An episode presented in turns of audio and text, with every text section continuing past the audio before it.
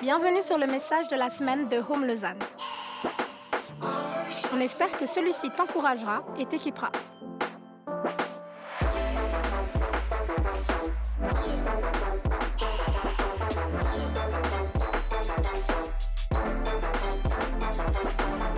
Pour plus d'informations sur notre Église, n'hésite pas à visiter notre site internet sur www.eglishome.com. J'ai beaucoup de choses à dire ce matin.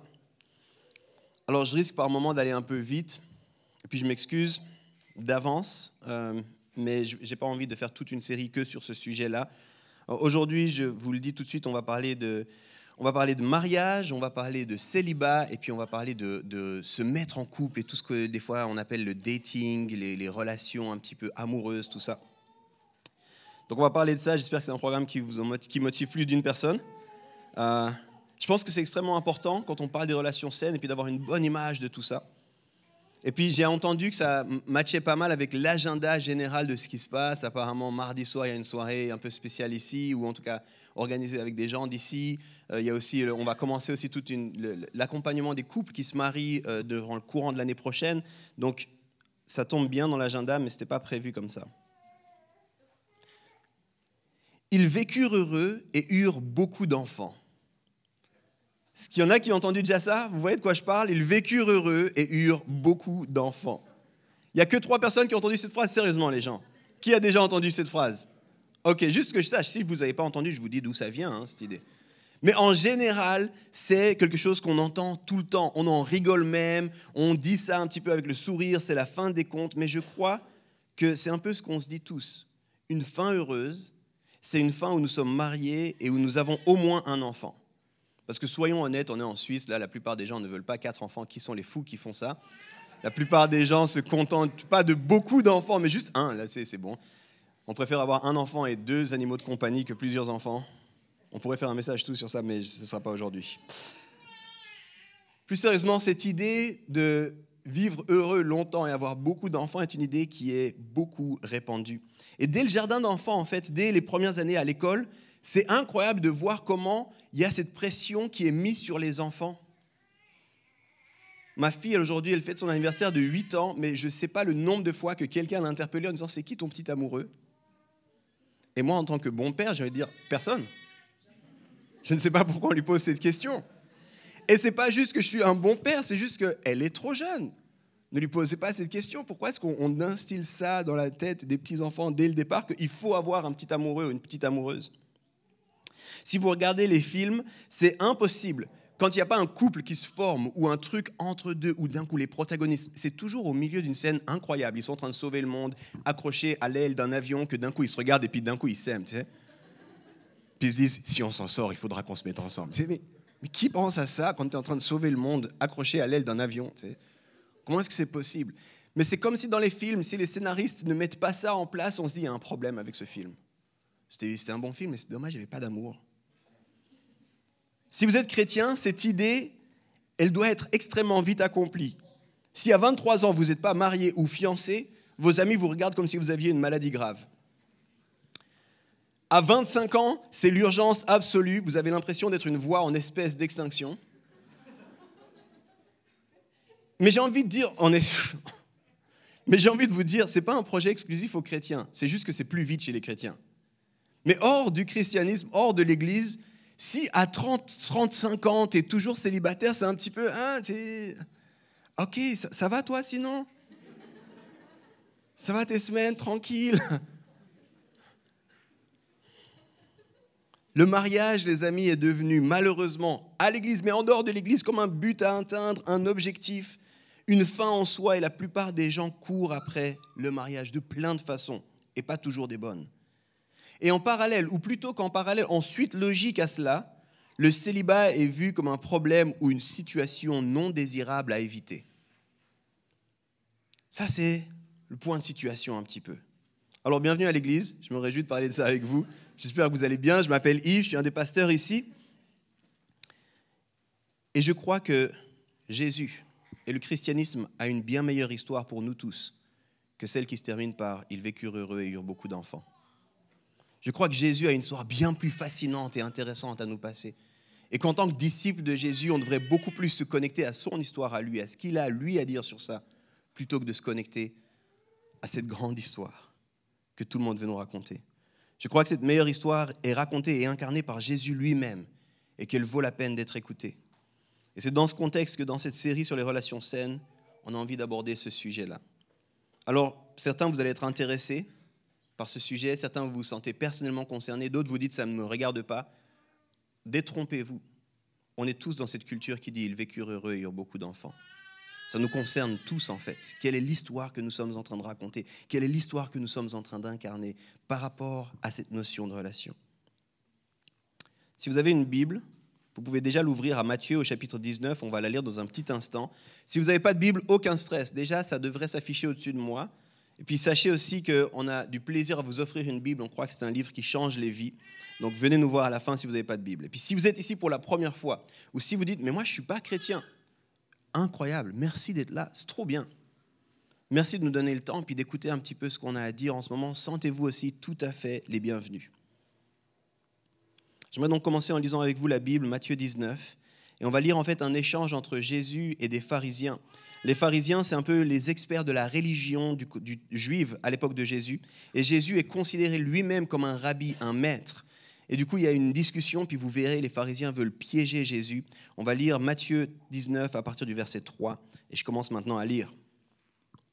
Les pharisiens l'abordèrent, et pour lui tendre un piège, ils lui dirent, Est-il permis à un homme de divorcer de sa femme pour n'importe quel motif?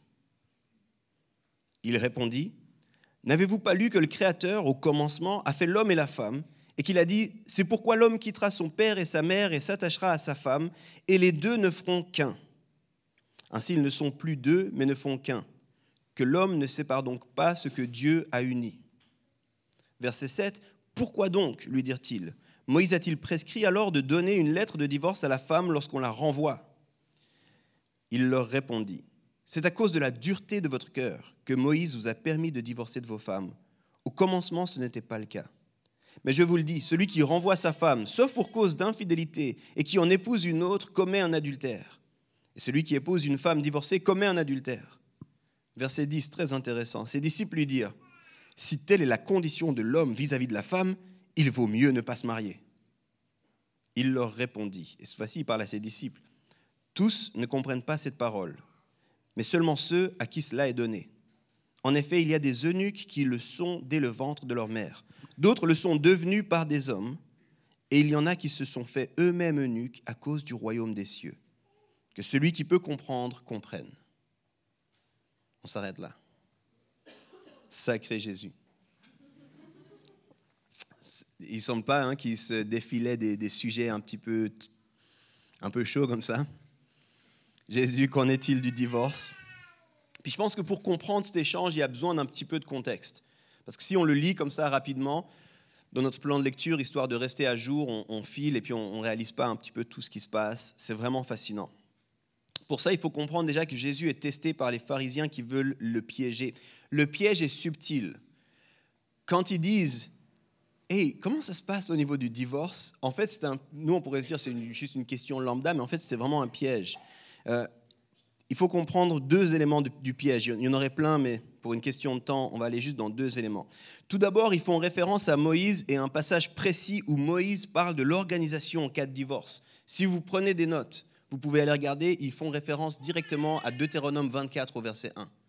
C'est là que Moïse donne son instruction, et c'est aussi les versets qui suivent. Hein. Moïse donne ses instructions en, en cas de divorce. Puis je ne vais pas rentrer dans les détails, mais deux choses qu'il faut savoir sur ce que Moïse a dit dans les règles de l'Ancien Testament. L'Ancien Testament a, plusieurs, a beaucoup de règles, plus de 600 règles. Et dans les règles de l'Ancien Testament, il y a différents niveaux de lecture, différentes organisations de ces règles, différentes euh, applications, compréhensions. Et ici, il faut, il faut distinguer les commandements et les concessions. Et tous sont d'accord que ce que Moïse est en train de faire ici, c'est une concession, ce n'est pas un commandement.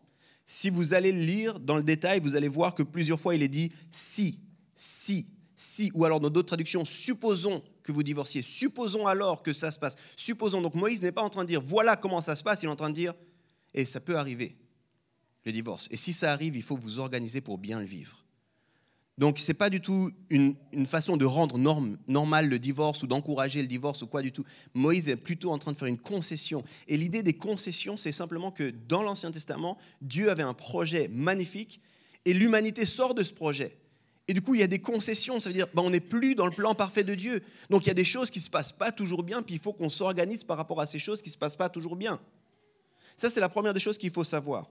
La deuxième des choses qu'il faut savoir, et ça va nous amener sur ce passage, c'est que dans le contexte, si vous allez dans Deutéronome puis vous lisez, aujourd'hui vous dites, ouais, c'est un peu dur.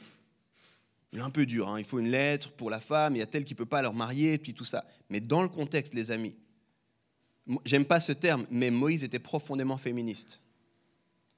Ce qu'il est en train de mettre dans le contexte, c'est en fait toute une façon de protéger les femmes. Parce qu'on est dans un contexte où la femme n'a pas de droit quasiment. Et Moïse est en train de dire, attention, des gens risquent de vouloir profiter d'une femme divorcée. Et du coup, il faut qu'il y ait une lettre et puis il faut qu'il y ait un contexte pour qu'on évite de, profiter, en fait. Il est en train littéralement de défendre les femmes en faisant ça. Donc aujourd'hui, nous, on lit avec nos lunettes de 2023, puis on se dit, ouais, mais bon, quand même, et puis qu'est-ce que la femme a à dire? Mais hey, c'est pas 2023, d'accord? C'est à une époque où le contexte était complètement différent. Puis ce que Moïse fait, en fait, au travers de ces concessions-là, c'est qu'il est en train de protéger les femmes. Bon, je pensais qu'il y avait deux, trois qui seraient contents de dire, ah, c'est intéressant, c'est bien, c'est trop bien, mais c'est pas grave. On revient, ça c'était le contexte, le piège. Les pharisiens sont donc en train de tester Jésus sur cet élément-là. Puis ce qu'il faut savoir, c'est que dans le contexte de Jésus, qui est des centaines d'années plus tard que celui de Moïse, il y a un grand débat qui a lieu. Un débat autour exactement de cette loi de Moïse. Et ce débat, il y a, en gros deux écoles, d'accord? Il, y a, Parce que Moïse, dans le texte en hébreu, j'ai vraiment, je suis désolé, je vais vite, mais il dit s'il y a quelque chose d'indécent, vous pouvez alors divorcer. Puis dans le contexte de Jésus, les pharisiens sont en train de dire c'est quoi quelque chose d'indécent? C'est quoi qui justifie un divorce? Et dans ce contexte-là, au temps de Jésus, il y avait deux écoles l'école du rabbi Hillel et l'école du rabbi Shammai.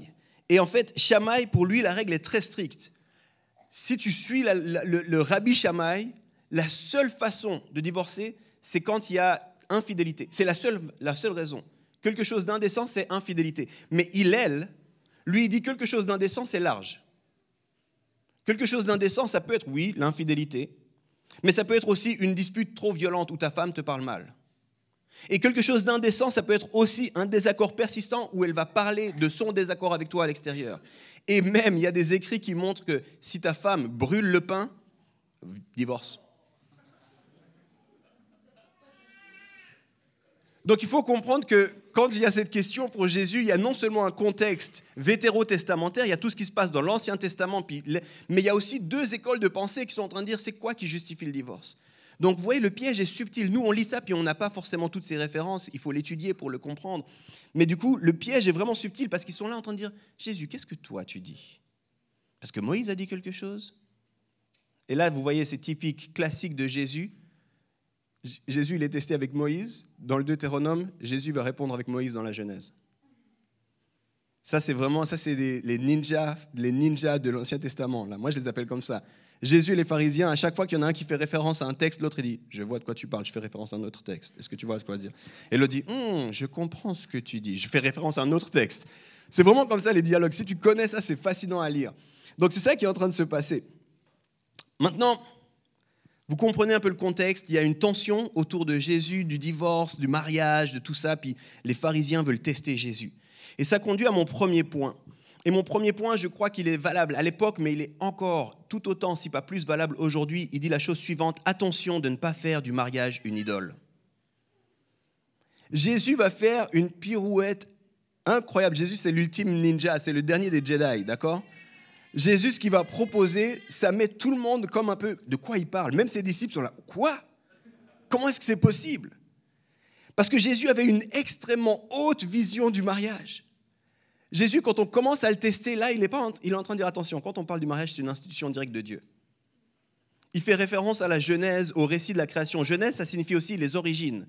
Et dit on va revenir aux origines, on va revenir au projet de Dieu. D'accord? Pas à ce que vous êtes en train de vivre, pas à ce que Moïse a concédé, on revient à ce que Dieu disait. Et ce que Dieu disait, c'est une extrêmement haute estime du mariage. Extrêmement important le mariage. Le divorce ne faisait pas partie du projet original de Dieu. C'est ça que Jésus est en train de dire aux pharisiens.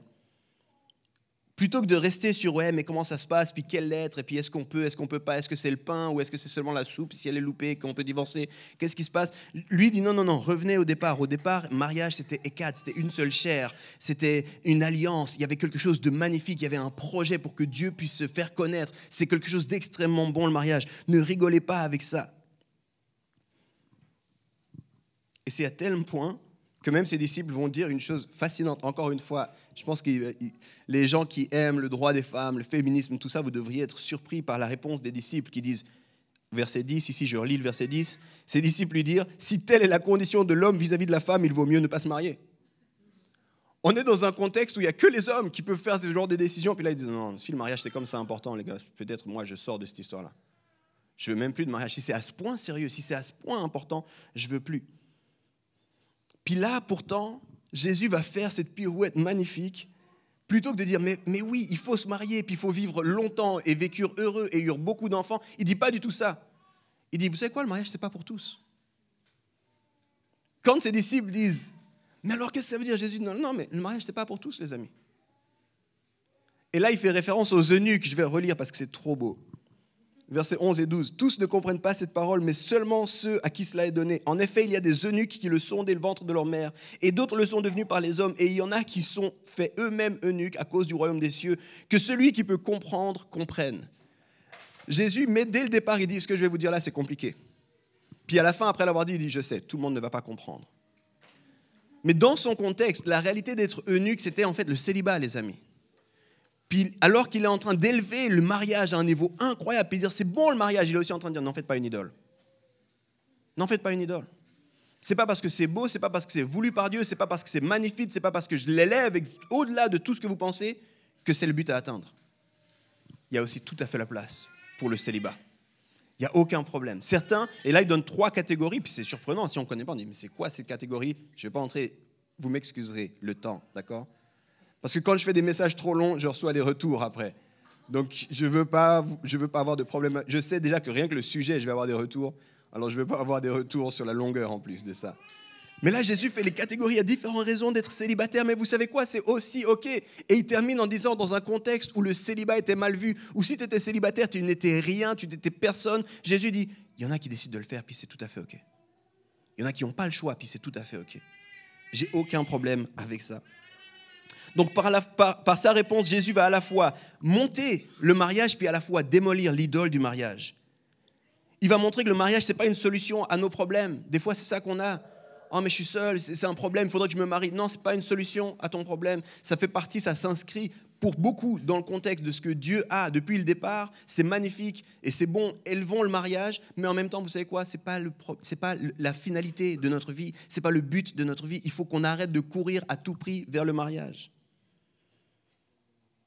Les amis, je crois qu'on a fait du mariage une idole. Je crois qu'on a beaucoup trop insisté. C'est quand tu te maries, qu'est-ce qui se passe, pourquoi tu ne te maries pas, où t'en es, et puis est-ce que ça va, et puis le couple, et puis quand la personne est, célibataire, et puis elle arrive à 27 ans, là, c'est tout le monde qui... Non, n'en parle plus, n'en parle plus, c'est compliqué. Mais on a fait du mariage une idole, et puis on a l'impression que si les gens ne sont pas mariés, c'est-à-dire qu'il y a un problème dans leur vie, puis qu'il y a quelque chose qui ne va pas. J'ai envie de vous dire, les amis, pardon, et si Jésus était là, physiquement présent sur terre, il vous dirait, vous savez quoi? Il y en a pour qui ce ne sera pas le mariage, et c'est aussi tout à fait OK. Le problème, je crois, et il y en a, plusieurs grilles de lecture, mais le plus important, à mon avis, avec cette idée de ils vécurent heureux et eurent beaucoup d'enfants, c'est que très souvent, on est marqué par Platon et le mythe de l'âme sœur, plutôt que d'être marqué par Jésus. Très souvent, on croit beaucoup plus ce que la Grèce antique nous a amené au travers de Platon que ce que Jésus nous dit sur les relations. Alors là, je vois vos yeux, je comprends que certains vous disent, mais j'ai même jamais lu Platon. De quoi est-ce que tu parles, Yves? Ça, c'est un truc de philosophe. Dans, dans, Platon a beaucoup écrit, mais un de ses livres principaux s'appelle Le banquet. Et dans le banquet, il y a plein, plein, plein d'histoires, mais il y a notamment cette histoire-là, je vous la lis maintenant, enfin c'est un résumé. Dans le banquet, les êtres humains à l'origine ont été construits avec quatre bras, quatre jambes et une seule tête avec deux visages. Mais Zeus, qui aurait craint leur pouvoir, les aurait coupés en deux, les condamnant à passer le reste de leur existence à rechercher la part manquante. Ça, c'est Platon qui l'écrit environ quatre siècles avant Jésus-Christ. Regardez maintenant les films. Ceux qui font le tour du monde, je recherche ma, moitié, je recherche si c'est mon âme sœur, je cherche quelqu'un qui va finalement me compléter. Ça, c'est inscrit dans cette histoire-là. Dans la Bible, il n'est jamais question de ça. La plupart des gens pensent qu'ils ont besoin de quelqu'un pour être complet. Je ne sais pas si vous le réalisez. On ne le dit pas comme ça, puis bien sûr, bien sûr, on n'est pas marqué, il n'y a pas de Zeus qui nous a découpés, tout ça. Mais beaucoup de monde cherche leur âme sœur. Beaucoup de monde fonctionne comme s'il y avait quelqu'un qui devait venir les compléter. Puis enfin, maintenant, ça va aller. Puis beaucoup des chrétiens pensent ça aussi. Puis beaucoup des chrétiens qui pensent ça disent oui, mais Dieu a dit lui-même, il n'est pas bon que l'homme soit seul. Alors les amis, mauvaise herméneutique, il faut retourner dans le texte, ce n'est pas du tout de ça que Dieu parlait, ou ce n'est pas exclusivement de ça que Dieu parlait. De nouveau, un message pour une autre fois. C'est pas du tout ça le cœur de Dieu quand il dit il n'est pas bon que l'homme soit seul. Il n'est pas en train de dire oh mince, ils sont séparés. J'espère qu'ils vont réussir à se retrouver dans le monde entier. Ouais, c'est ça. À Noël, à l'aéroport. C'était donc toi. Ou alors à l'école quand on se cogne et puis les livres qui tombent et puis alors qu'on ramasse. N'importe quoi.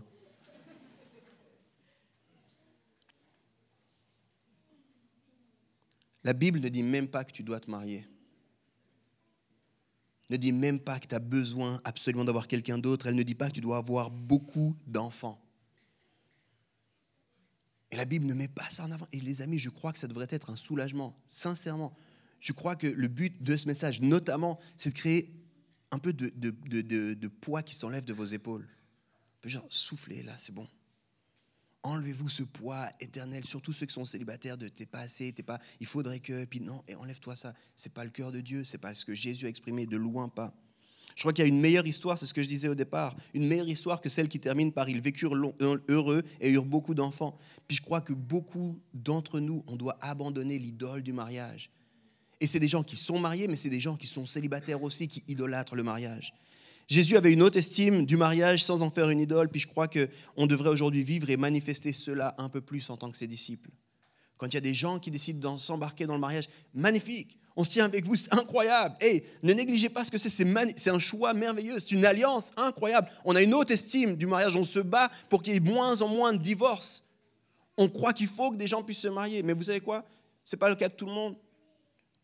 Puis on veut pas te mettre une pression en disant, mais quand même, c'est gentiment le temps. Puis ça va, toi? Je suis désolé, encore un mariage, je sais. il faut qu'on change de comportement, les amis. Il faut qu'on change d'attitude en tant que disciple de Jésus-Christ. Il faut qu'on embarque dans une meilleure histoire. Dans l'histoire de Jésus, il y a quelque chose, ou avec Jésus, il y a quelque chose de bon et de libérateur, parce que la plénitude n'est pas dans quelqu'un qu'on doit chercher, trouver et qui devra nous compléter. Ta plénitude et ta réelle identité se trouvent dans un Dieu qui t'a fait, qui te connaît, qui t'aime et qui est inébranlable. Et ça, je crois que c'est profondément libérateur. Ta pleine identité, ta plénitude, elle est en Dieu. Et au passage, indépendamment de n'importe qui que tu trouverais, Dieu est beaucoup plus stable, crois-moi. Dieu est beaucoup plus fidèle, crois-moi. Dieu est beaucoup plus capable, crois-moi, que n'importe qui. Écoutez comment Tim Keller en parle. Il dit la chose suivante. Être aimé, mais pas réellement connu, c'est réconfortant, mais superficiel. Être connu et pas aimé correspond à notre plus grande peur. Mais être pleinement connu et vraiment aimé, c'est, eh bien, un peu comme être aimé par Dieu. C'est ce dont nous avons besoin plus que tout. Cela nous libère des faux semblants, nous humilie de notre auto-justification et nous fortifie pour toutes les difficultés que la vie peut nous réserver. Non, il y, a du monde qui aurait dû être d'accord avec cette phrase. Ça ne va pas, les amis, ce matin, ça ne va pas. Ce que Tim est en train de dire ici, c'est ce que tu cherches là, chez le partenaire, dans ton façon d'idolâtrer. C'est en Christ que tu le trouves, c'est en Dieu que tu le trouves. C'est lui qui te connaît pleinement et c'est lui qui t'aime de façon la plus complète qui soit. Et ça, c'est profondément libérateur. Une personne est d'accord. Le mariage n'était donc pas un but nécessaire ni une obligation. Et si j'avais davantage de temps, je vous parlerai à quel point, en faisant cela et en disant cela, Jésus s'éloigne aussi de la vision qu'on avait dans l'Ancien Testament. Parce que dans l'Ancien Testament, dans ce qu'on appelle l'attente messianique, le mariage et les enfants étaient vus comme une bénédiction. Et pas de mariage et pas d'enfants étaient vus comme une malédiction. Mais Jésus vient changer complètement la donne. Et ça, ça doit être une bonne nouvelle pour nous tous. Maintenant, ça m'amène à mon deuxième point. Si on comprend ça, on doit alors avoir une vision bien plus saine du célibat. Si on recomprend comment Jésus voit et la place qu'il laisse au mariage, à ce moment-là, on peut alors mieux appréhender le célibat. Dans la fin du passage qu'on a lu, Jésus décrit trois types de nuques. On ne comprend pas toujours comment, mais en fait, il parle de célibataire, je vous l'ai dit. Puis ce qu'il est en train de déclarer, c'est pas tout le monde ne peut le comprendre, il le dit lui-même, mais je réhabilite le célibat comme un choix possible et des fois une situation tout à fait possible. Ce n'est pas toujours un choix, le célibat. C'est aussi des fois simplement une situation. Mais dans les deux cas, c'est quelque chose de possible, c'est quelque chose qui ne enlève en rien votre statut, votre valeur, et qui ne vous discrédite en rien. Encore une fois, pour les personnes qui sont célibataires ou qui ont été célibataires longtemps, pardon, si on vous a fait croire que vous étiez une deuxième catégorie de personnes dans l'Église. Ce n'est pas du tout le cœur de Jésus. Le célibat peut être un choix, mais aussi une réalité qu'on vit, parfois qu'on subit, et ce n'est pas forcément un problème. Le célibat n'est pas un problème. Je dis réhabilite encore une fois parce que dans l'Ancien Testament, ce n'était pas le cas. Mais ici, Jésus donne une toute nouvelle dimension et réalité au célibat. Ici, quand il parle avec ses disciples, ce qu'il est en train de déclarer, c'est le célibat est aussi une alternative tout à fait possible et belle. Et ça, je crois qu'on doit l'entendre à nouveau dans l'Église. Le célibat est une alternative possible et belle. C'est tout à fait possible d'être célibataire et épanoui et heureux. Alors, petite information. Quand je préparais ce message, je me disais, il ne faudrait pas que je fasse un message, il faudrait qu'on ait environ 200 à 300 conversations. Parce que chacun d'entre nous, on a un parcours différent. Chacun d'entre nous, on a une histoire différente. Puis ici, je vous donne les grandes catégories, puis je sais, il y a des choses qui vont rejoindre, connecter avec votre histoire personnelle, puis il y a des choses, vous allez dire, oui, mais mon cas à moi, ma situation à moi, puis, je le sais, je le reconnais. Je ne peux pas parler pour chacun, ni prétendre que je comprends ce que chacun vit, pas du tout. Je sais que pour plusieurs aussi, le célibat est une chose qui peut être difficile, qui est vécue avec des, avec des défis, puis je ne veux pas minimiser ça. À aucun moment je veux prétendre aussi, mais c'est bon, c'est bon, tu es célibataire, arrête d'en faire une histoire, là, c'est bon. Jésus t'aime. Non. Ça peut être challengeant, je le sais. Je prétends vraiment pas le contraire. Certains sont en paix avec leur célibat, d'autres en souffrent. Pour d'autres, c'est un choix. Je sais qu'on est tous différents par rapport à ça. Le sujet est vraiment personnel et je respecte les personnalités ici de chacun, le vécu de chacun. Mais je suis simplement en train de vous dire, pardon si on vous a fait croire que le célibat était problématique. Le célibat n'est pas problématique. Jésus a aucun problème avec ça il a réhabilité la place du célibat. Pour certains, c'est un choix, pour d'autres, c'est imposé, pour d'autres, c'est malgré eux vécu. Mais pour Jésus, ce n'est pas un problème d'être célibataire. Et trop souvent, on a prétendu que la seule solution, c'est le mariage. Et c'est en ça que je m'excuse. Maintenant, ça ne veut pas dire que ça va être facile pour tout le monde et puis que c'est bon, tu mets ça de côté après ce message. Vraiment pas. J'aimerais aussi vous dire, indépendamment de ce que vous ressentez et ce que vous vivez, j'aimerais que vous puissiez croire que Jésus dit quelque chose de bon de valable. J'aimerais que vous puissiez lui faire confiance quand il déclare que le célibat peut être vécu très bien. J'aimerais que les célibataires puissent dire, ben, peut-être pour moi c'est dur là en ce moment, mais je fais confiance à Jésus, que je peux bien vivre cette période aussi. Puis je vais aller chercher qu'est-ce que Jésus a pour moi dans cette période. Je veux aussi que vous puissiez croire que vous ne manquez de rien et que vous pouvez être pleinement épanoui en lui. Parce que ça, c'est des choses que la Bible me dit, puis ça, je crois que c'est plus important que nos ressentis, que nos expériences, que notre vécu. J'aimerais encore aussi vous demander pardon si l'Église vous a mal parlé de tout ça. Mais voilà ce que la Bible nous dit, le statut amoureux ou le manque de réalité romantique et amoureuse ne dit absolument rien sur vous en tant que disciple de Jésus. Absolument rien.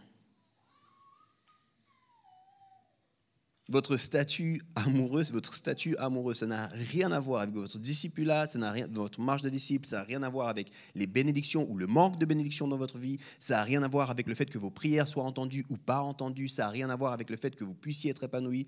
Ça n'a rien à voir avec ça. Il n'y a pas de corrélaire ici.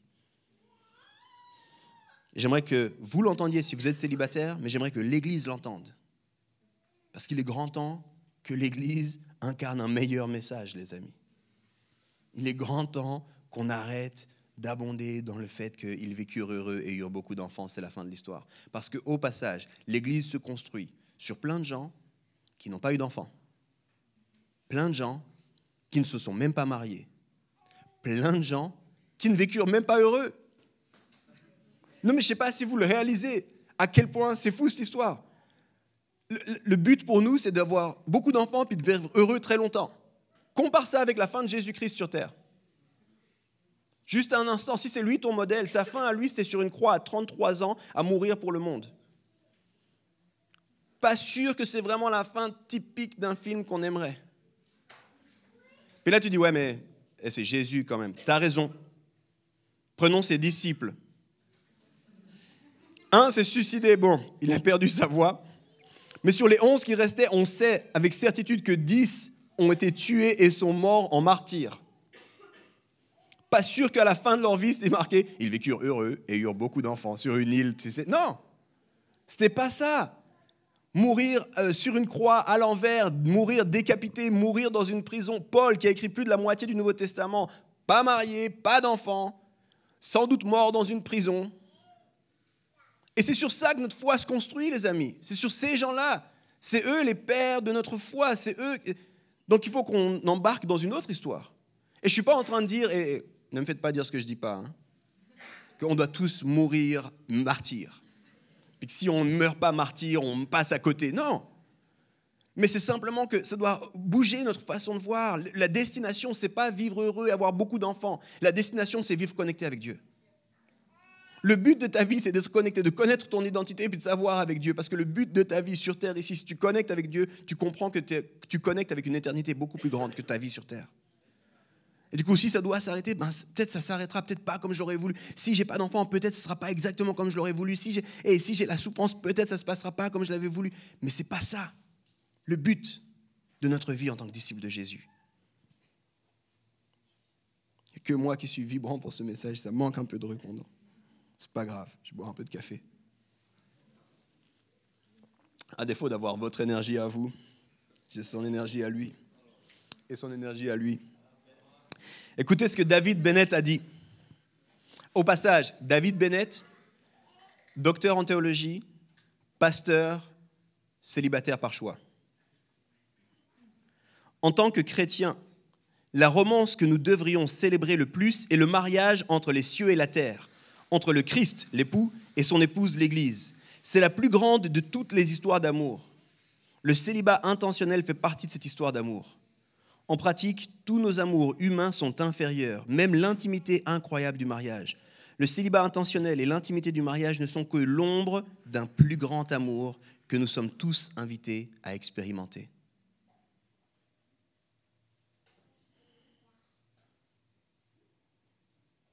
Puis je crois qu'il y a quelque chose qu'on doit absolument découvrir. C'est que d'être célibataire ne veut pas dire être seul. Le célibat n'est pas égal à la solitude. Et là, il y a un problème. Si je reviens sur le projet de Dieu, il n'est pas bon que l'homme soit seul. Il n'a pas dit il n'est pas bon que l'homme ne soit pas marié. Il a dit il n'est pas bon que l'homme soit seul. Et le vrai défi, c'est la solitude. Mais le célibat ne veut pas nécessairement dire solitude. D'ailleurs, il y a plein de gens qui sont mariés et qui vivent la solitude. Donc ce contre quoi on se bat en tant qu'Église, c'est pas vivement que tout le monde se marie, c'est que personne ne soit seul. C'est pour ça qu'ici, ce qu'on dit constamment, c'est faire la vie ensemble. Il y a de la place pour tout le monde, puis il n'y a aucune raison que tu doives rester seul. En fait, il y a de la place pour toi à une table, à quelqu'un. Le réel défi, c'est la solitude, pas le statut amoureux. Puis je crois que les célibataires peuvent et sont invités par Dieu à vivre de profondes relations, à vivre aussi une belle intimité dans les relations. Et puis il y a vraiment des témoignages et des témoignages et des témoignages de célibataires que je lis aujourd'hui, contemporains, qui ne sont pas des moines ou des sœurs, mais qui sont des gens imbriqués dans la vie de tous les jours, qui disent Hey, je vis des relations incroyables, ça m'épanouit, je vais bien. Puis au travers de mon statut, ben, il y a certaines réalités que je vis que je ne pourrais pas vivre si j'étais marié. Et c'est ça pour moi le but. Je vous le disais, hein, je crois que Jésus a une bien meilleure histoire que celle qui doit nécessairement se terminer par Ils vécurent heureux et eurent beaucoup d'enfants. Dans le passage qu'on a lu, on voit Jésus qui, par rapport au mariage, dit Et le mariage incroyable vraiment plus important que ce que vous imaginez, plus grand que ce que vous imaginez, plus sérieux que ce que vous imaginez. Il ne faut pas négliger le mariage. Puis on voit le même Jésus qui dit, puis au passage, le célibat, c'est aussi une option. Puis c'est aussi possible. Puis c'est aussi OK. On arrive alors à une question qui est, je crois, très importante. Comment vivre des relations amoureuses qui soient saines alors? Haute estime pour le mariage. Grande valeur pour le mariage. Puis on vit ici régulièrement des mariages. Cette année, je crois qu'on en a eu 8 ou 9. L'année prochaine, on embarque dans une série. On sait qu'il y a déjà 5 couples qu'on va accompagner pour la préparation au mariage. Il y en a peut-être d'autres qui vont se rajouter. On verra ça. Haute estime pour le mariage. Puis on se bat, puis on veut des mariages sains, on veut des mariages solides, on veut des mariages qui, qui reflètent des belles choses dans la société. Puis en même temps, vous savez quoi? On a des célibataires, puis on a des célibataires dans notre leadership, puis c'est complètement OK, puis ça a la place aussi, les célibataires. Puis on est là, vous n'êtes pas des demi personnes, vous n'êtes pas des, des, membres de classe inférieure parce que vous, vous voyagez derrière. Non, non. On a besoin de vous. On vous aime, on vous respecte, et on ne vous met pas la pression de vous mettre en couple. Vivez ce qui est juste pour vous, dans ce que Dieu a pour vous, dans les temps que Dieu a pour vous. Puis tous ceux qui nous connaissent personnellement, vous savez que c'est vrai. On va jamais vous mettre la pression. Puis en même temps, si d'un coup il y a la question qui arrive, mais hey, le couple, qu'est-ce que ça se passe? On embarque avec vous avec plaisir là-dedans. On dit pas, mais tu avais dit que tu serais célibataire, tu devrais rester célibataire. Non. Alors comment bien vivre des relations saines au niveau amoureux? J'aimerais vous partager quatre clés. Et là, j'ai fait un travail, j'ai divisé par cinq. J'en avais 25 au début. J'ai plein de choses à dire là-dessus. Mais je me suis dit, on va essayer de rester accessible. Là, c'est un dimanche matin. Quatre clés pour bien vivre les relations amoureuses. Et au passage, si vous n'avez pas écouté le message de la semaine passée, je parlais de l'esprit pornéa et comment on est baigné dans l'esprit pornéa, puis on doit s'opposer à cet esprit-là et on doit fuir cet esprit-là. Puis je pense que beaucoup de notre façon d'appréhender le mariage, le célibat et les relations amoureuses est influencée par l'esprit pornéa. Donc il y a vraiment une suite aussi. Ça, vaudrait la peine pour vous d'écouter puis de discuter avec des gens sur ces deux messages ensemble. On va dans ces quatre clés. La première des clés, si tu es disciple de Jésus, laisse à Dieu la première place dans ta vie. Laisse à Dieu la première place dans ta vie. C'est impossible. Euh, Jésus, Jésus en a parlé avec euh, notamment un, un autre état d'esprit qu'il a appelé mammon, qui aussi traduit l'argent, mais il dit on ne peut pas servir deux maîtres. Puis j'ai envie de te dire, tu ne peux pas servir à la fois ton rêve de mariage, ton idéal de y vécure heureux, et beaucoup d'enfants, puis à la fois suivre Jésus. Tu dois suivre l'un des deux. Tu ne peux pas suivre les deux. Puis moi, je suis marié, là, ça fait, ça fait 13 euh, ans.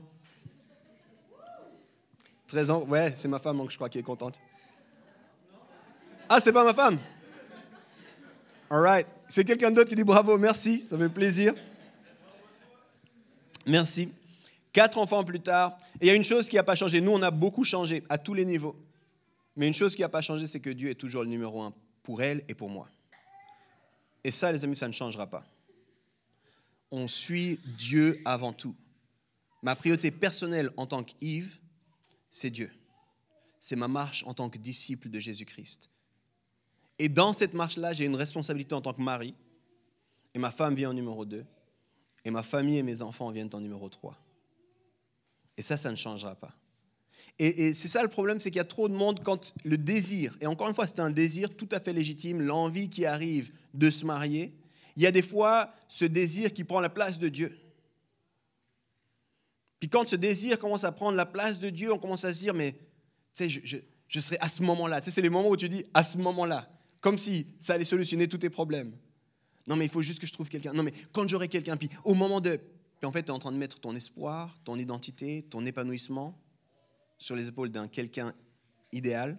Très souvent, ce qui se passe quand tu fais ça, c'est que tu idéalises aussi une personne, puis tu lui mets une pression incroyable de porter et de soutenir l'accomplissement de ton être à toi, ce qui est très malsain au passage.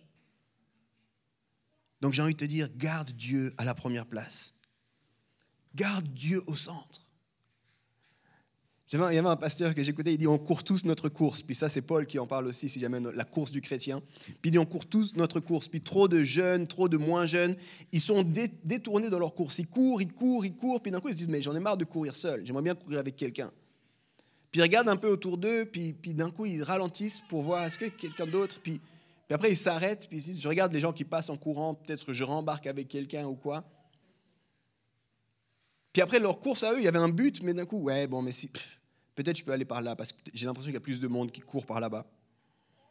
Puis on commence à être, dirigé dans notre course par quelque chose que Dieu. J'ai envie de vous dire, les amis, gardez toujours Dieu comme votre priorité. Indépendamment de votre statut, votre désir, même quand vous vous mettez en couple. Il y a plein de couples aussi, se mettent en couple et d'un coup, c'est plus ça le plus important, c'est plus Dieu. Puis moi, je suis tout pour. Hein. Tu te mets en couple, tu prends du temps, tu construis le mariage. Mais n'oublie pas Dieu pour autant. Trop de monde, ils ont oublié Dieu. Et au passage, ça va pour les enfants aussi. Hein. D'un coup, les enfants arrivent, puis d'un coup, ouais, mais tu sais, ça c'est le problème de l'idolâtrie, j'en ai déjà parlé. Gardons Dieu à la première place, dans tout ce qu'on fait, dans notre relation aussi, dans notre désir de relation aussi. La deuxième clé, là je vais lui donner un titre que j'aime bien moi, Méfiez-vous du flou artistique. Méfiez-vous du flou artistique. Il y a trop de monde, et ils sont ils ne sont pas intentionnels, ils glissent dans les relations. Ils ne construisent pas la relation, ils se laissent glisser dans une relation. Puis moi, là, je sais encore une fois, je ne vais pas être aimé pour ça, mais là derrière, il y a aussi l'esprit de séduction. Méfiez-vous de l'esprit de séduction.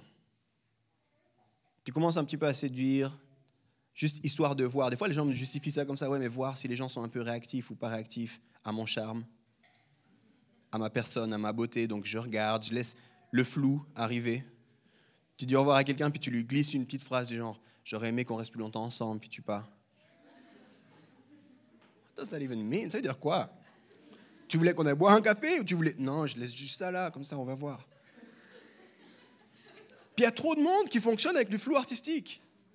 Vous pouvez rigoler, mais il y a plein de monde qui fonctionne avec ça. Puis ils se disent, mais comme ça, je vais voir qui réagit, de quelle façon, de quoi. J'ai même des gens qui sont arrivés en disant ah, mais je ne me rendais pas compte, il y a trois personnes qui sont amoureux de moi. Mais oui, mais parce que tu laisses le flou partout où tu vas.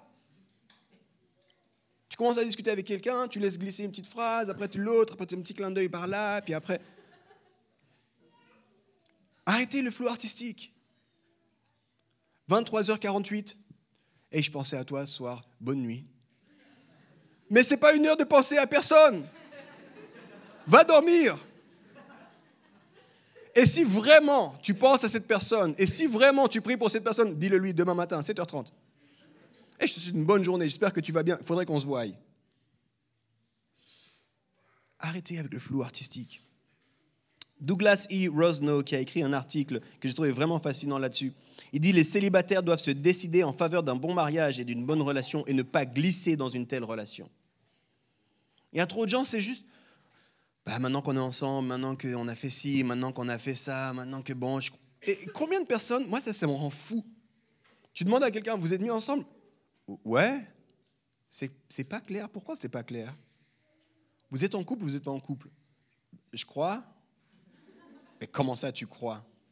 Tu crois sur la base de quoi? Je sais pas, on a quand même passé un chouette moment. Euh, épaule, j'ai mis la tête sur son épaule, c'est le coucher du soleil. On est reparti, on se donnait la main. Vous êtes ensemble ou pas? Je sais pas trop. Mais ça, ça construit rien de bien, les gens. Hein. Alors je sais, hein, les papillons, tout ça, ça c'est, over the top. Hein. Tu rentres chez toi, tu dis incroyable la soirée, tout ça. Mais à long terme, le flou artistique, ça détruit. Tu sais pas ce que tu peux compenser, tu sais pas si tu peux faire confiance, tu sais pas exactement ce qui se passe ou quoi. Ne glissez pas. Soyez intentionnel. Et pour être intentionnel, il y, a il y a un cadre que j'aime bien donner. Puis chacun, on navigue dans ce cadre tel là où on est. Ce cadre, il a trois temps. Le temps de la découverte, le temps du couple et le temps de l'alliance. Il y a un temps où on est là pour découvrir, il y a un temps où on se met en couple, puis il y a un temps où on fait alliance. Puis dans ces... Si j'avais le temps, un tableau, je ferais le prof vraiment là. Mais dans, dans ces trois temps, il y a cinq étapes. La première des étapes, et ça c'est pour tout le monde, c'est l'amitié. Moi, je suis très cash. Si quelqu'un vient me dire, ouais, je suis avec quelqu'un, est-ce que c'est ton ami? Si ce n'est pas ton ami, tu as brûlé l'étape la plus importante. La première des étapes, c'est l'amitié. Est-ce que vous êtes des amis? Est-ce que vous rigolez ensemble? Est-ce que vous parlez ensemble? Est-ce que tu te sens à l'aise d'être toi-même avec cette personne? Ça, c'est fondamental. La deuxième des étapes, moi, je l'appelle l'amitié intentionnelle. Tu peux l'appeler autrement, mais ça veut dire que, hey, parmi tous mes amis, parce qu'on n'est pas appelé à avoir un seul ami au passage. Si c'est ton seul ami, il y a un autre problème, une autre prédication mais parmi tous tes amis, est-ce que cette personne est différente des autres? Peut-être dans le niveau d'intimité, de partage, des choses que je lui dis, peut-être dans l'attente auprès de cette personne, mais il y a une forme d'intimité intentionnelle. Et là, on n'a pas de l'intimité intentionnelle avec tout le monde. Ça, c'est le flou artistique de nouveau. Je décide avec une personne, puis je dis à cette personne, écoute, j'ai vraiment envie qu'on creuse un peu plus cette relation qu'on a. J'aimerais bien aller un petit peu plus loin, voir un petit peu qu'est-ce que ça veut dire. Je ne suis pas indifférent à ta personne. Je désire construire avec toi. Puis si l'autre dit non, moi je préfère qu'on continue à jouer, ben non, tu sais quoi, non. À ce moment-là, je ne suis pas intéressé à jouer, parce que je dois protéger mon cœur. Troisième étape, donc amitié, amitié intentionnelle, c'est l'étape que j'appelle la connexion. Certains appellent ça le couple, moi j'appelle ça aussi l'amitié exclusive, c'est le moment où tu dis, toi et moi, c'est différent de tous les autres. On se met ensemble, on commence à être en couple et on commence à dire aux autres, on est en couple en fait. On a construit quelque chose, une amitié, on a été intentionnel, on a vu, élaborer deux, trois choses, où est-ce qu'on s'en allait, qu'est-ce qu'on voulait construire, on a décidé d'être en couple maintenant ensemble. Et quand tu demandes à la personne, vous êtes en couple, elle dit, oui, on est en couple. Elle ne sait pas, elle est même fière d'être en couple. Ça, c'était un ami, pas du tout chrétien. Hein. Il me disait, tu sais, tu vois toujours comment les gens ils sont. Si tu rencontres quelqu'un qui ne te présente pas sa copine, méfie-toi de ce gars. Je dis, mais pourquoi tu me dis ça? Il me dit, non, ça, c'est des gars qui jouent. Donc, il joue avec le cœur des filles. Et ce n'était pas un chrétien, il me dit, il joue avec le cœur des filles, mais il n'est pas sincère. Les gens, quand on est en couple, normalement, c'est une bonne nouvelle. Normalement, tu as envie de le dire, hé, ça, c'est mon copain, hé, ça, c'est ma copine, hé, on marche ensemble. Mais ça, c'est aussi un truc pour toi. Hein. Si tu marches avec quelqu'un et la personne te dit on est en couple, mais quand il voit ses amis ou elle voit ses amis, elle te laisse derrière, elle ne te présente pas, ayez une conversation sérieuse. C'est quoi l'histoire? Pourquoi tu ne me présentes pas? Qu'est-ce qui se passe? La connexion, c'est la troisième des étapes. Ensuite, il y a l'engagement. L'engagement, c'est les fiançailles. L'engagement, c'est les fiançailles. Et moi, j'en ai marre des couples qui ne veulent pas se fiancer. À un moment donné, il faut se fiancer. Non, parce que sinon, tu fais quoi? Si tu te mets en couple mais que tu n'as pas le vu du mariage, ne te mets pas en couple alors. Choisis le célibat. Mais ça sert à quoi? Et au passage, les gens me disent toujours des bonnes excuses. On n'a pas l'argent. J'ai lu la Bible plusieurs fois, plein de fois. J'ai jamais vu que c'était une excuse justifiée hein, pour ne pas se marier. Non, vraiment, ils avaient vraiment envie de se marier, mais ils étaient un peu short au niveau des finances. Là, de nouveau, tu embarques dans un récit qui n'est pas le récit de la Bible. Hein. L'histoire du grand mariage où tu arrives sur un cheval blanc et puis euh, où il y a un château. Et puis euh, ça, c'est Hollywood qui a vécu ça. Dans la Bible, à part Jésus qui reviendra sur un cheval, il n'y a pas besoin que toi tu fasses ton entrée sur un cheval. Tranquille. Tu n'as pas besoin d'avoir un mariage qui coûte 25 000 francs. Tranquille. Au passage, il n'y a aucune corrélation statistique entre l'argent que tu mets à ton mariage et la réussite de ton mariage. D'accord? Donc tu n'as pas besoin d'avoir beaucoup d'argent pour te marier, c'est une mauvaise excuse. Qu'est-ce qui se passe? Où on en est? Il y a des questions logistiques à se poser, mais qu'est-ce qui se passe? Où on en est? On s'engage l'un envers l'autre. Et cet engagement est très fort. Quand tu dis à la personne, j'ai décidé de te demander en mariage, puis de marcher avec toi vers le mariage, c'est très fort. Et c'est très différent que juste d'être un couple. Ne négligez pas cette étape-là. Et finalement arrive le mariage. Et je crois que malheureusement, on glisse, on laisse nos feelings nous guider, et on n'est pas intentionnel, et ça amène plein d'autres choses, les amis. Puis moi, ces cinq étapes, c'est toujours mon même discours, mais j'encourage les gens, allez-y, où vous en êtes. Puis quand des gens me disent, ah ben on s'est rapproché de ça, ma question c'est où vous en êtes dans ces cinq étapes? Est-ce que c'est clair? Est-ce que vous, vous savez où vous en êtes? Est-ce que Qu'est-ce qui manque alors? Puis il n'y a pas si longtemps que ça, j'étais avec un couple, et puis je dis, mais qu'est-ce qui manque pour passer à l'étape d'après? Puis le couple me regardait, puis je sais pas trop. Puis je dis, ben ne répondez pas à moi, mais discutez-en ensemble. Pourquoi vous en êtes là où vous en êtes Et puis qu'est-ce qui vous manque pour passer à l'étape d'après? Soyez intentionnel dans votre construction. C'était ma deuxième clé. Méfiez-vous du flou artistique. Deux dernières clés rapidement. Toujours, toujours, toujours avoir une communication honnête et ouverte. Si tu te mets en couple et tu dis ça, je ne peux pas lui dire, fais marche arrière. Pourquoi est-ce que tu ne peux pas lui parler de certaines choses? Pourquoi est-ce que tu lui cacherais certaines choses? Il formait une seule chair, c'est la Bible qui nous dit ça. Le secret, c'est le pire des ennemis dans le couple. Alors s'il y a certaines choses que tu n'es pas prête encore à partager avec l'autre personne, peut-être que c'est mieux de rester ami plutôt que de vous mettre en couple. J'ai besoin de voir, j'ai besoin de faire confiance à cette personne, j'ai besoin de grandir dans le fait que je puisse lui partager certaines choses que je n'ai pas envie de lui partager maintenant. C'est ton droit, mais alors ne vous mettez pas en couple. Est-ce que tu es honnête avec l'autre? Mais il y a une autre question, est-ce que tu es honnête avec toi-même?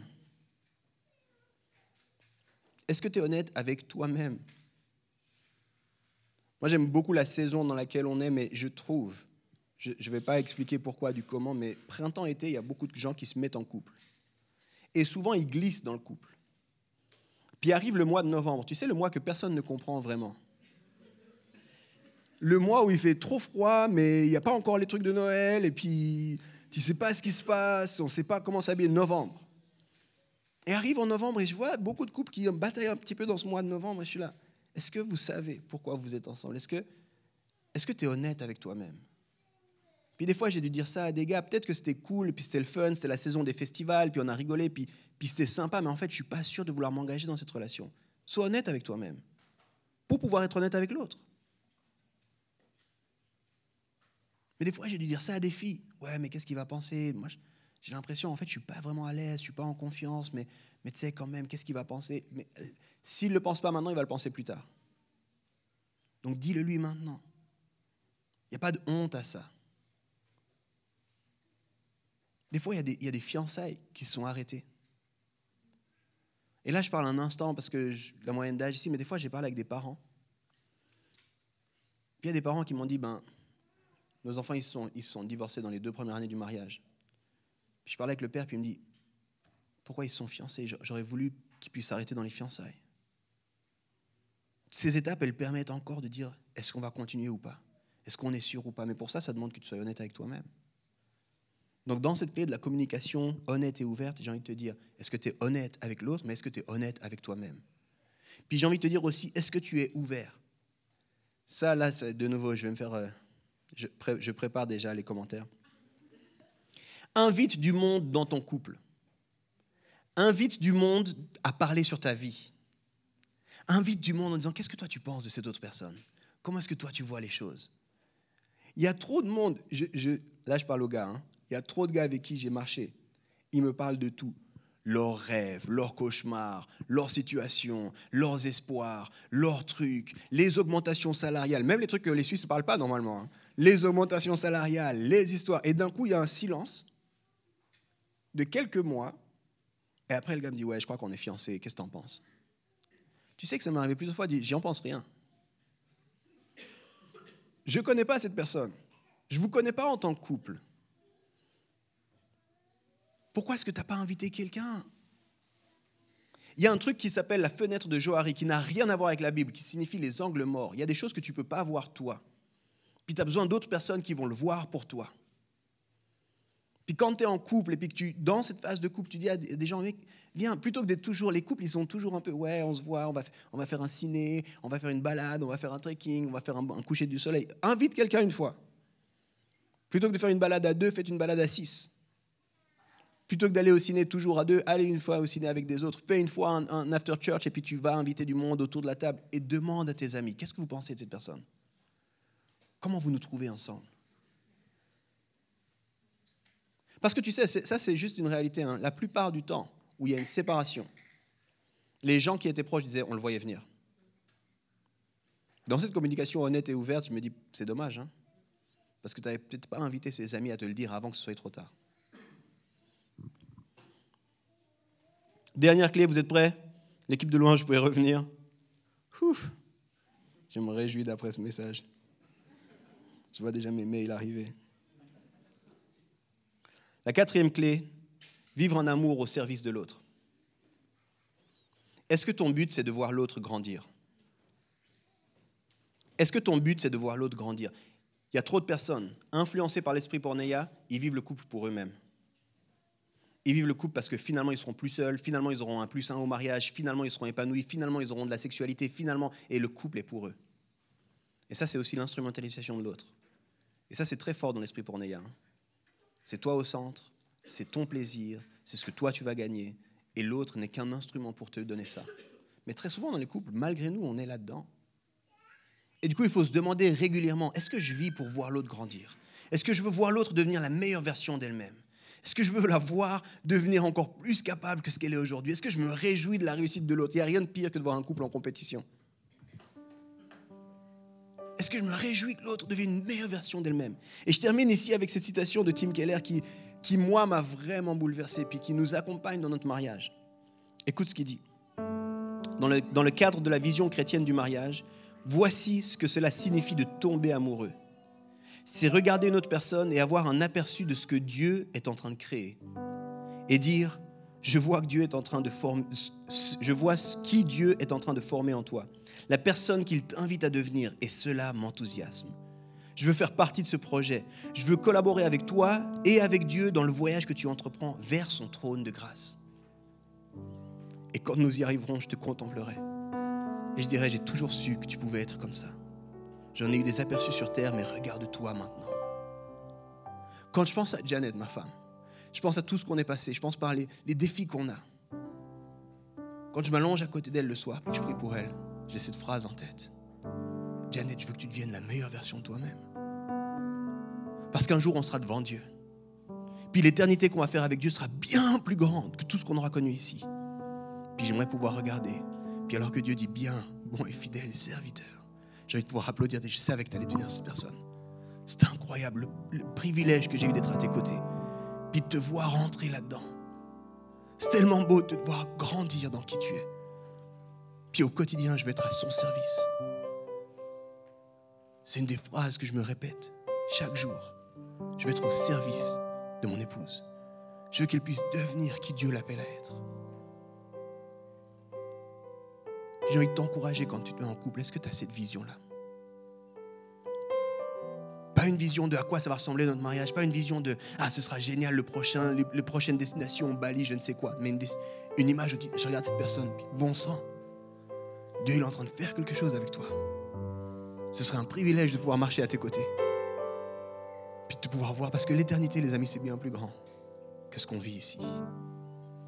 Puis si tu n'as pas une vision d'éternité dans ton couple, si tu pas l'envie de voir l'autre devenir la meilleure personne, peut-être ne te mets pas en couple. Challenge ton propre cœur. Méfie-toi de l'égoïsme.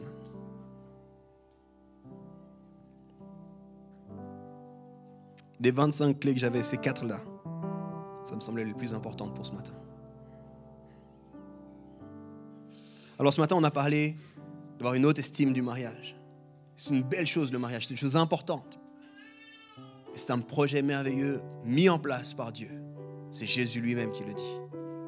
Puis on a parlé du célibat en disant c'est tout à fait OK de vivre le célibat. Ça ne veut pas dire que c'est OK pour toi, ça ne veut pas dire que tu n'as pas le droit de, de vouloir autre chose que le célibat. Tu as tout à fait le droit de ça.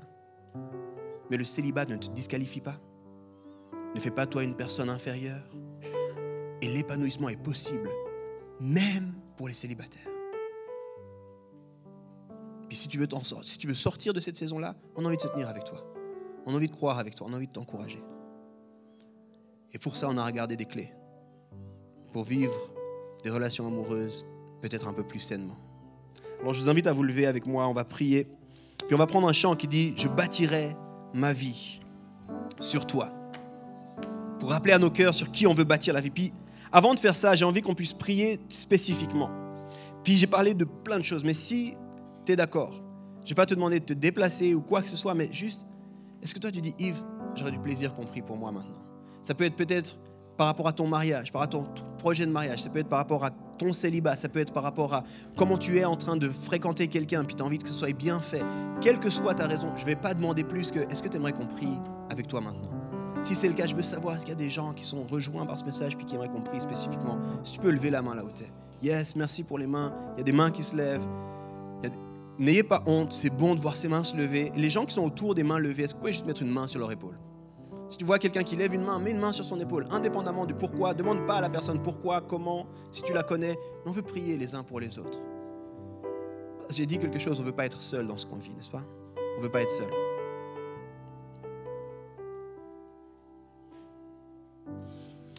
Seigneur, je te mets chaque personne qui s'est levée et puis qui, en ce moment, dit J'aimerais bien qu'on prie ensemble par rapport à ça.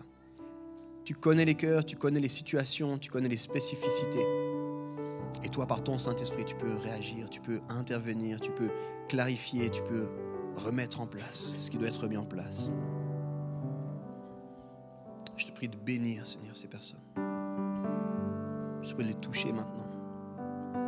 Qu'elles puissent se sentir entourées. Vous n'êtes pas seuls. Puis on veut se tenir avec vous dans ce que vous vivez. Je prie aussi que vous puissiez trouver des gens de confiance avec qui vous pouvez parler, puis aller un peu plus loin que de lever la main, mais leur dire un petit peu ce que vous vivez, puis que vous puissiez vous sentir de la même façon entouré par eux. Je prie pour un entourage riche pour chacun. Un entourage sain. Que le Seigneur vous bénisse. Je prie pour tous les couples mariés.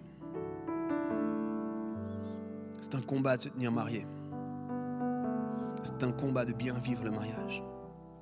Que le Seigneur puisse vous révéler une dimension nouvelle de son projet du mariage. Qu'est-ce qu'il avait sur le cœur quand il a institué le mariage? Et qu'on puisse le vivre de façon saine sans jamais tomber dans l'idolâtrie du mariage.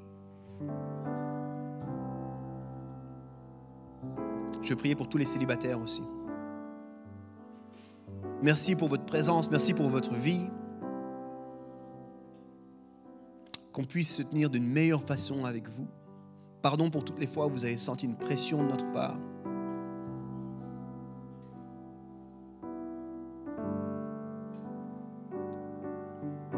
Je prie que le Seigneur vous révèle son amour pour vous, comment il vous voit et qu'il puisse remplir tous vos besoins, lui-même ou au travers de la communauté. Et je prie pour toutes les personnes qui sont en fréquentation, que vous puissiez le faire de façon saine, que vous puissiez vous réjouir de façon saine, que vous puissiez construire et pas glisser dans votre relation. Et Seigneur, en tant qu'Église, qu'on puisse s'embarquer dans un autre et un nouveau récit. Que notre récit ne soit pas le récit d'Hollywood qui dit ils vécurent heureux, ils eurent beaucoup d'enfants, mais qu'on puisse dire chacun dans le royaume de Dieu à sa place est épanoui. Et le plus important, c'est notre relation avec Dieu. Et qu'on puisse être un, souffle d'espoir dans une société qui vit de telles souffrances. Dans le nom de Jésus. Amen.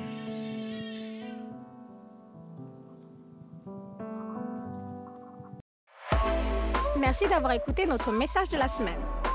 Pour plus d'informations, n'hésite pas à visiter notre site internet sur www.eglisome.com.